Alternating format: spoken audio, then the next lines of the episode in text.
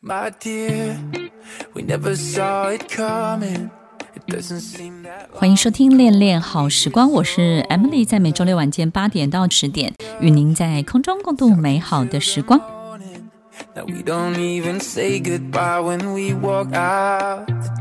什么是诱惑？什么是机会？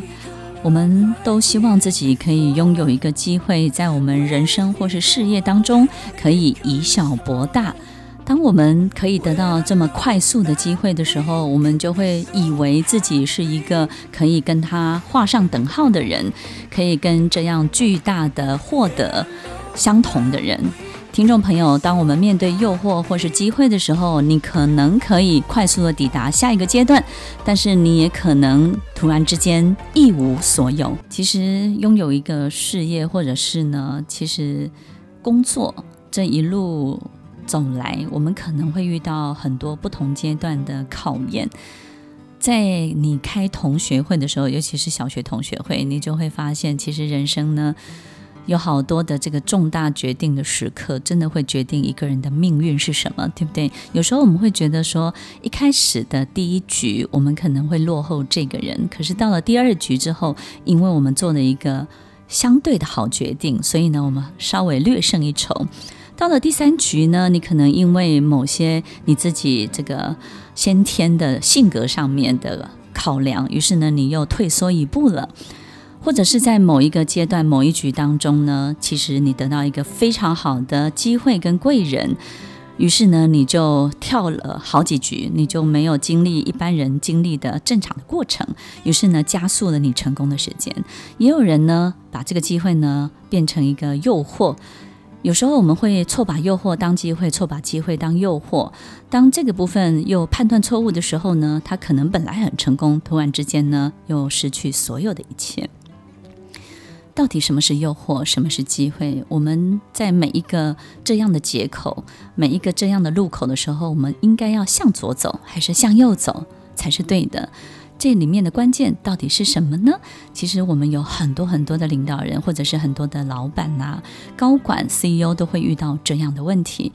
我觉得不会只有在事业里面出现，有时候在我们人生当中呢，也会有好几个阶段，对不对呢？只是我们经营一个事业，这种阶段呢，就会分得比较细一点，好像每三年、每五年呢，就会有一个很好的节口来让你做一个这样的选择。但是呢，也许我们生活在家里呢，这个可能会拉长到十年或者是二十年才会有一个重大的决定。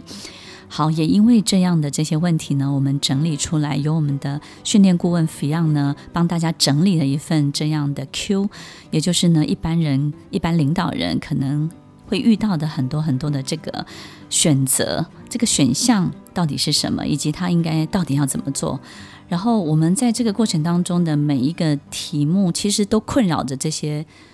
领导人，对不对？对对。那其实我觉得，在整理问题的同时，在第一阶段，好像大家都会开始遇到的，就是像刚才老师说的机会跟诱惑。其实本身去能够分清楚机会跟诱惑，好像就是一件很难的事情了。对，没错，没错，因为因为我我们看起来长相很像，对不对？在一开始的时候，对，然后很多都是已经这件事情结束之后才发现啊，原来是个诱惑。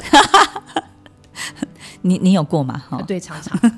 常常会有这种懊恼的感觉。对对对，对。那所以在第一个问题的部分，其实很多领导人他都会遇到，刚刚成为领导人之后，就是在他的实力跟在他领导人的光环身上，他其实很难取得平衡点。就他明明知道他的实力可能到八或是到九，可是因为担任领导人这些超过八九以上的光环，常常会迷失自己。所以不管是在他跟部属的相处过程，或者是他自己在累积经验的过程当中，好像在这个时候都会稍微失去了一个准头。所以领导人也想要问 Emily 老师，就是在实力跟光环之间有没有一个评评断的标准，是让自己可以知道到底自己现在身处在什么样的位置？我觉得在这个部分呢，可能我们在呃科技公司，或者是在一个比较组织比较巨大，或者是说比较细分工比较细的这个行业跟领域里面，可能我们一个人在被养成的过程当中呢，一定有某一个。强项，你一定是在某一个强项当中呢取得了现在的这个位置。所以呢，这种过度的光环其实就是，呃，我们到了某一个位置之后，我们忘记了自己为什么是凭借着什么来到这里。比如说，可能有很多人是靠着他这个业务的能力、sales 的能力，然后呢，他拥有了非常多的这个好的客户、高端的客户，所以呢，他今天当上了这个 CEO 的位置或是领导人的位置。可是当上了这个位置之后，他突然之间他就不做业务了，然后他也不想再做以前的事情了，他开始去做很多他认为这个位置该有的很多的光环上面的事情，好比他可能会成为产品的代言人、公司的代言人，或者是呢，他去做的一些。管人的事情，他不再管事了，他管人了。所以，我们就会发现，其实他在这个位置本身，不只是没有因为这个高度而发光发热，反而因为他做了太多太多他本来就不擅长的事情，反而把自己的很多的名声，或者是很多的这种判断，或者是很多的这个行为变得荒腔走板，可能。这个看起来就不像以前那么专业的他，或者是那么厉害的他了。所以，与其说在这里面到底你自己要成成为一个什么样的更高位阶的领导人，或是更高层次的领导人，可能我们首先必须要去思考一件事情是：我们永远要记得，我们是凭借着什么来到现在这个位置、这个地方。如果我们本来是一位做事的人，但是我们跑去管人了。于是我们在人的这个议题上面就会遇到很多很多我们没有办法解决的问题，就会被困住了。如果你本来就是一个习惯善于用人的人，你去做事情了，你就会发现做的每一件事情呢，步步难行，没有办法很快的往前推进。有时候我们不知道自己到底被什么困住了，很有可能就是我们做的不是自己最擅长的，也不是真正的你自己。其实，如果我们是一位老板，或者是说中小企业主，或是一位高管，我们都会很希望就是遇到很多很好的机会，对不对呢？就是人生好像总要有一些跳局的这个筹码，或者是这些很好的借口。那也因为这个样子，所以大家一直对这些这诱惑跟机会是非常非常 confused，对不对？对，就会觉得很难判断到底哪一个才是对的时间点，或者是哪一个才是当下最对的选择。对，那所以第二个问题呢，就是领导人也很想要问老师的，就是关于时间点跟时机本身的判断。就是很多时候会在一件事情完成之后啊，有些人他就会觉得想要见好就收，可是往往见好就收就发现，哎，好像太可惜了。但是又有一些人呢，会觉得这件事情他应该见好就收了，可是好像又应该要乘胜追击，就是常在这种心理矛盾里面，好像把最好的时间点给错过了。嗯，见好就收的人其实不容易，对不对？他对，他应该就是有去修之类的。可以克制冲动，对，克制一种欲望，对不对？其实我们人在某一种这个多巴胺的影响之下，其实我们对一件事情本身的发展有无限想象的空间，甚至有时候我们很难去判断到底自己有没有等于他。所以这种无限想象的空间呢，经常会出现在所谓的乘胜追击的这种好像。觉得自己是对的这种行为当中，那我想，如果听众朋友我们曾经遇过这样的情形，或者是呢，你正在这个劫口当中的时候，我们怎么样去好像有效的判断？首先呢，我们什么时候该刹车，然后该停止，或者是呢，这个见好就收？这里面有一个。很特别关键的判断点，就是当所有的一切反客为主的时候，这个反客为主呢，指的是好比本来呢你是主角，然后呢你的公司或者是你的事业呢，本来是一个主导的角色、主导的地位，但是到了某一个时间点之后呢，你会发现，哎，你好像变成了配角，然后呢，你开始变成一个不是提供者，而是一个好像需要者。这种反客为主的这种情形一旦出现的时候，其实就不要再乘胜追击了，因为接下来乘胜追击的这个后半段呢，所有的主导权绝对不会在你身上，然后发言权也不会在你身上。所以有时候，当这一切的这个发言权啊、主导权开始有了一些不同的变化、主客的变化的时候，你会发现，所有一切的发展就不是你本来想象中的那个样子了。所以，听众朋友，其实这个这个关键点是一个非常非常重要的观察。所以，当我们发现我们身边本来以为帮来拉抬我们的人，或者是说来协助我们的人，然后这里面的一些角色的主客关系开始变化的时候，就要非常非常的小心。对，然后再来就是他们也会很担心，就是在很多时候这个时机点里面，会不会自己的角色也相对的被稀释了？通常都是在后半段乘胜追击的时候就会被稀释掉。对对啊，因为那个时候你的需求变大了嘛，欲望变大了，所以别人就会踩住你的需求，所以你那个时候。就是容易梭哈，容易 show hand，然后也因为这样，别人就容易找到你的弱点、脆弱的地方，所以那个时候的反客为主，其实你会发现大势已去，然后甚至最后你根本没有办法挽回，你也可能甚至留不下任何的证据，所以这个部分其实都是一个很重要的关键点，然后大家可以去观察的。所以有时候不见得是不能够去利用这些诱惑或是机会，但是有一个很重要的这个时间的节点，对不对？就是这。这个问题提出来的，对对，那那想要继续问 Emily 老师，就是那比如说像反客为主之前，会不会有一些重要的征兆？就是在这个征兆发生之后，就是后面就会产生这样子的反应了。你会发现事情会变大到你没有办法 control，你没有办法驾驭。就是当你开始感觉这个事情已经开始扩张的速度比你想象中的更快，然后你开始没有办法驾驭的时候，这个部分其实就是一个很大的征兆。那个感觉就好像什么？其实同样一个五百万给两个人，一个是给流浪汉，一个是给一个很很很很有经验的这个资深的这个管理者，你就会发现，其实五百万在流浪汉的身上可能会消失得特别的快。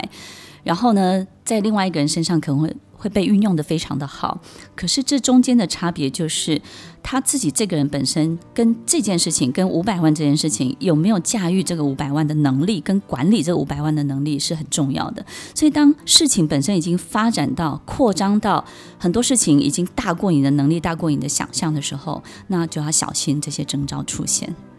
所以也就是说，其实，在这些反客为主出现之前，其实第一个会被检查到的是我们有没有过度膨胀，应该是别人有没有帮我们过度膨胀，以至于我们自己感受到前所未有的这种陌生的，好像所有的一切是你没有曾经历过的，但是这的确是你很想要的。然后这里面呢，没有你。没有以前的你，就是你看不到以前的你的样子的时候，这个部分要特别特别的注意。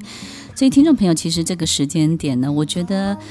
挺明显的，但是我们自己愿不愿意看见它，就要看你自己喽。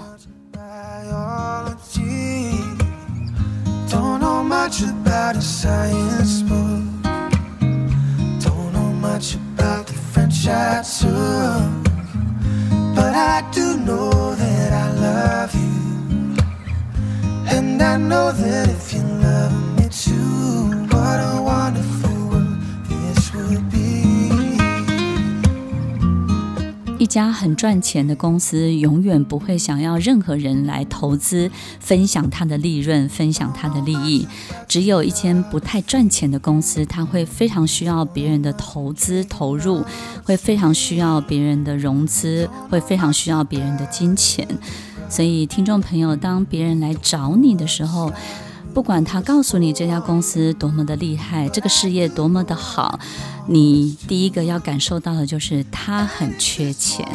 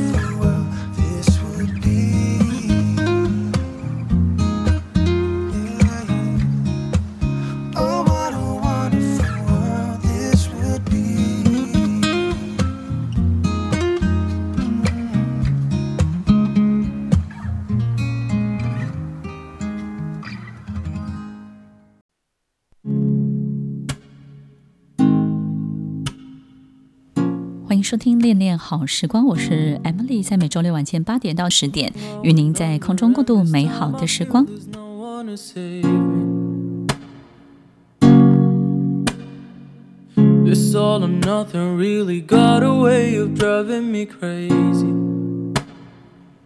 有时候我们会聚集一群我们很喜欢的人，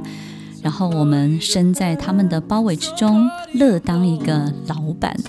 我们也会聚集一群很有能力，但是呢很难管理的人，以至于让我们一点都没有当老板的感觉。所以，听众朋友，我们是真的想要成就一个事业，还是只是想要演一个老板的样子呢？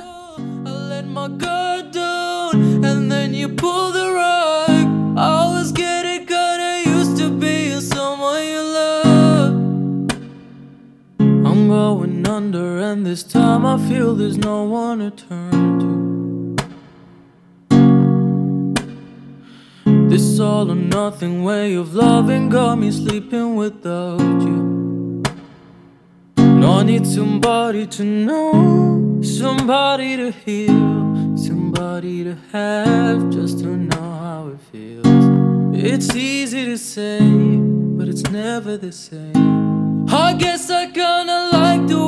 help me escape. Now the day bleeds into nightfall, and you're not here to get me through it all. I let my guard down, and then you pull the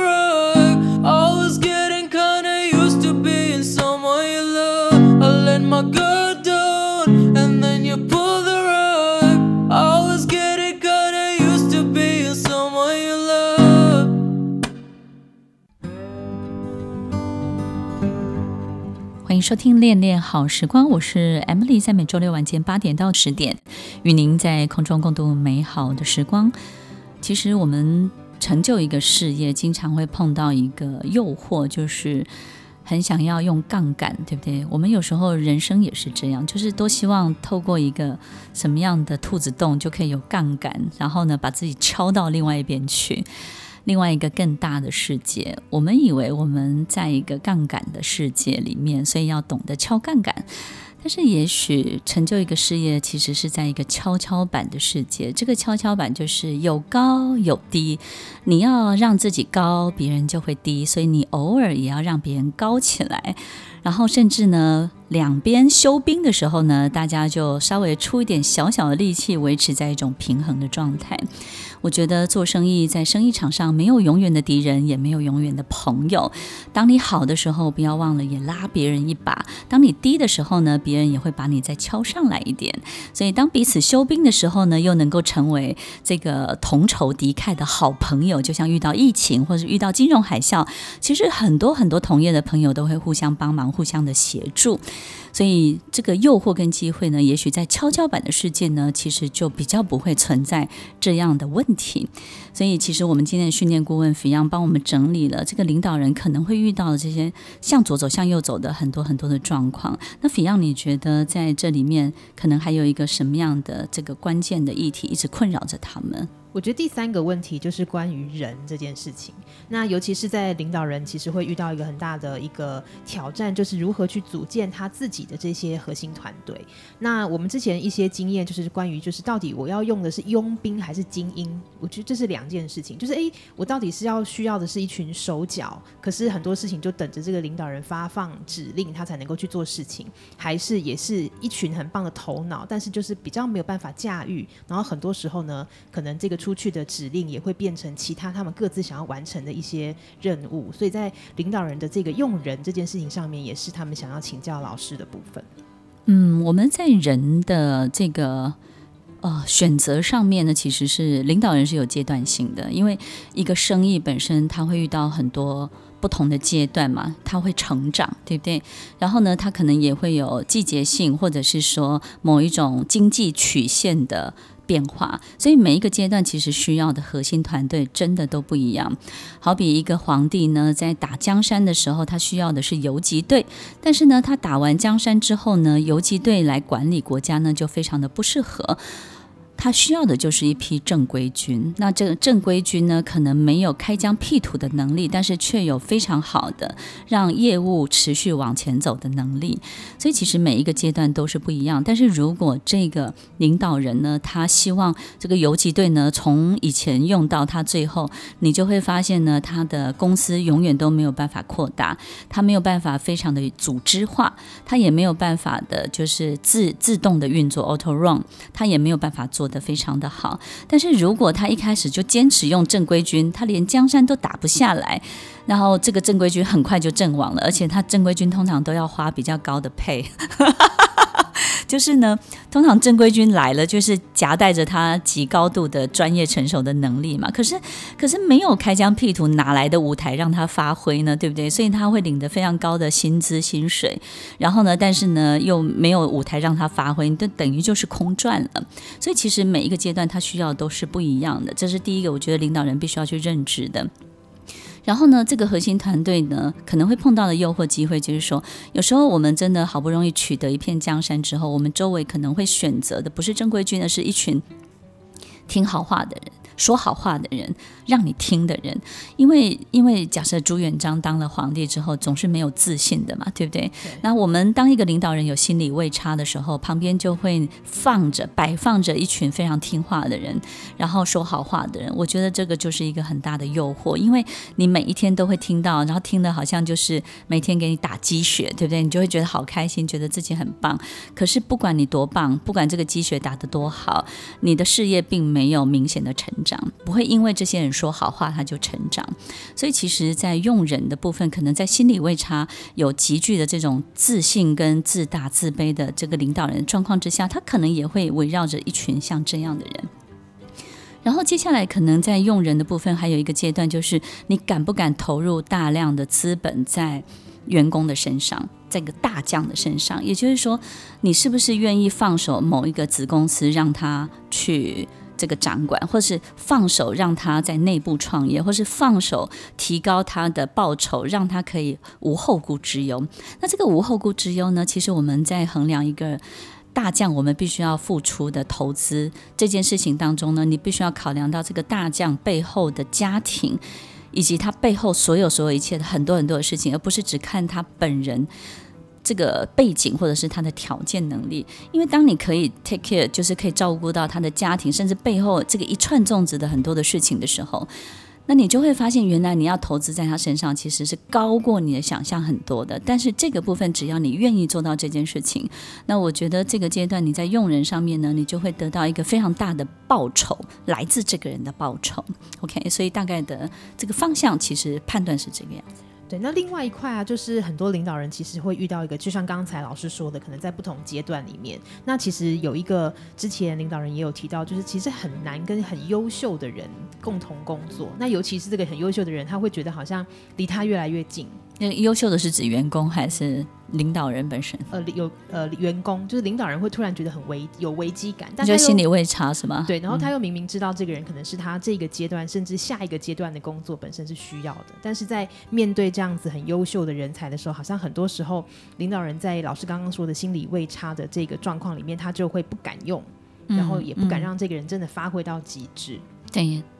然后我你你的意思是说，我们遇到这个问题？领导人对，对领导人可以怎么样帮忙自己，算是解围吧，就是好像也要用到这个人，但是也不会让自己感觉那么紧张或是被威胁。就是你被威胁，但是又要又要。逼自己去用它的意思是吗？对，因为很很多领导人会觉得好像这样才是一个好的领导人，就是能够用到一个好像为对未来能够加分。那但是他自己好像又缺乏正确的心理调试。这里面也有两个差别，第一个差别就是说，这家公司是不是你的？当这家公司是你的时候，我觉得你是可以跨越这件事情，因为这个实业。呃，所所有你做的每一件事情是跟你绑定在一起息息相关的。但是如果你只是一位 CEO，只是一位高管，你不会比较不容易的原因，是因为因为其实你会稍比较自私一点，你会比较为自己想，所以呢，其实你不会觉得这家公司赚不赚钱跟你有太大的关系，只要你的 performance 可以交代得过去。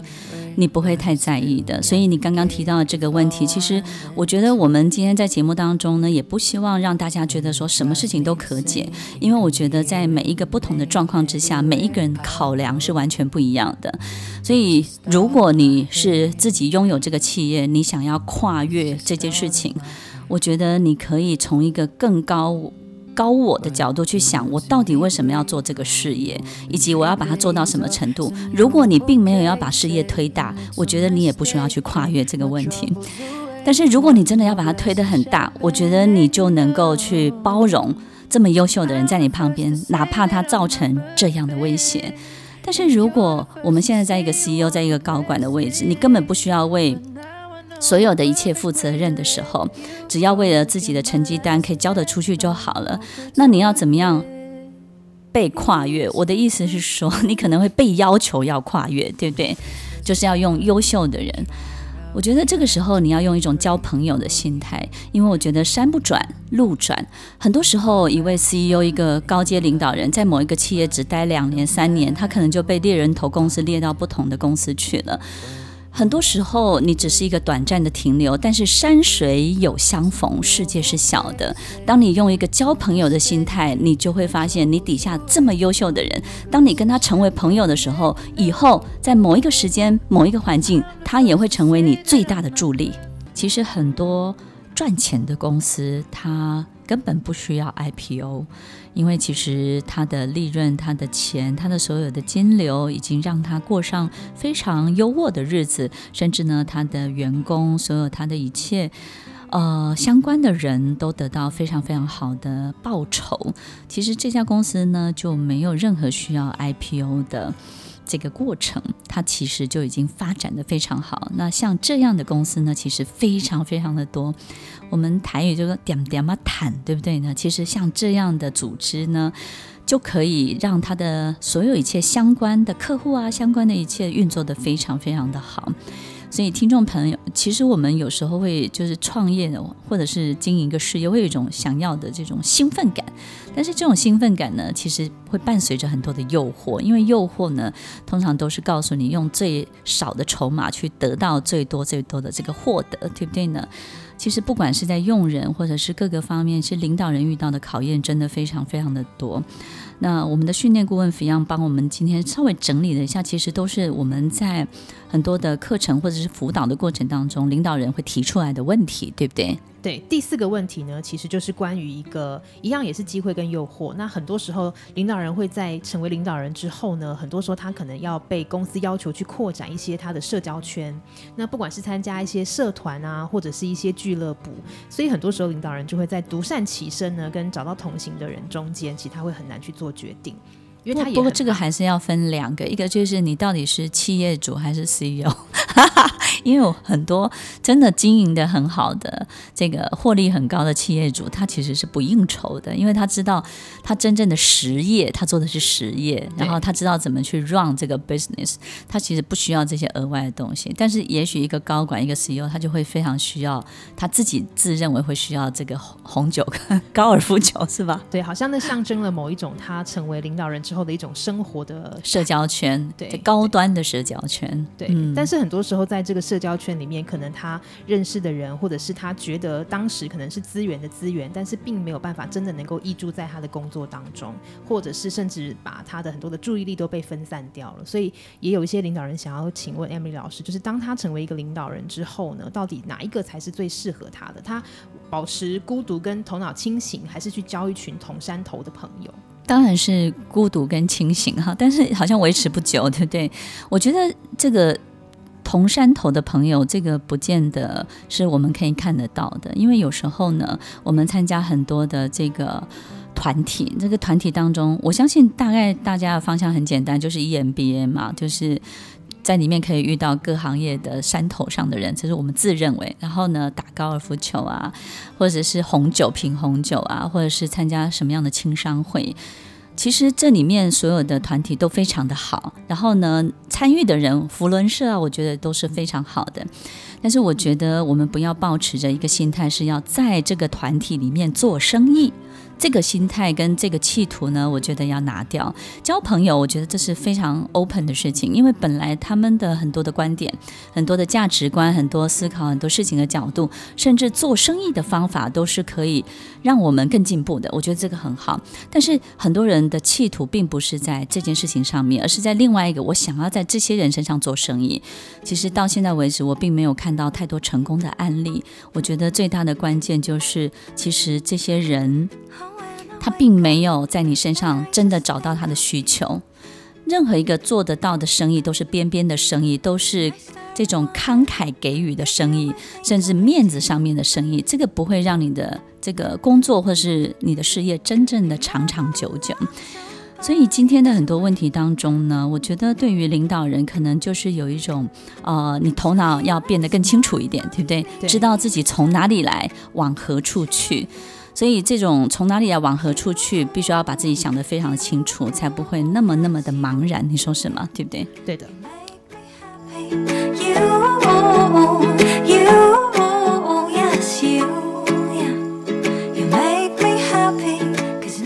下没有白吃的午餐。如果这个世界，这个所有的经济，所有的这个商业活动，是一个跷跷板的世界，我们就要知道，当我们好的时候呢，也要多一点机会，留给别人喘息的空间，留给你的对手稍微喘息一下，不要一下就把他打死。然后呢，当我们低落的时候呢，别人也会放我们一马。其实，在跷跷板的这个商业的世界里面，就是要维持一个有高有低，时而平衡，时而喘口气，时而休兵，我们就可以把生意做得很快乐，因为永远有人陪伴着我们，当我们最好的朋友，生意中的伙伴。欢迎收听《恋恋好时光》，我们下周再见喽，拜拜。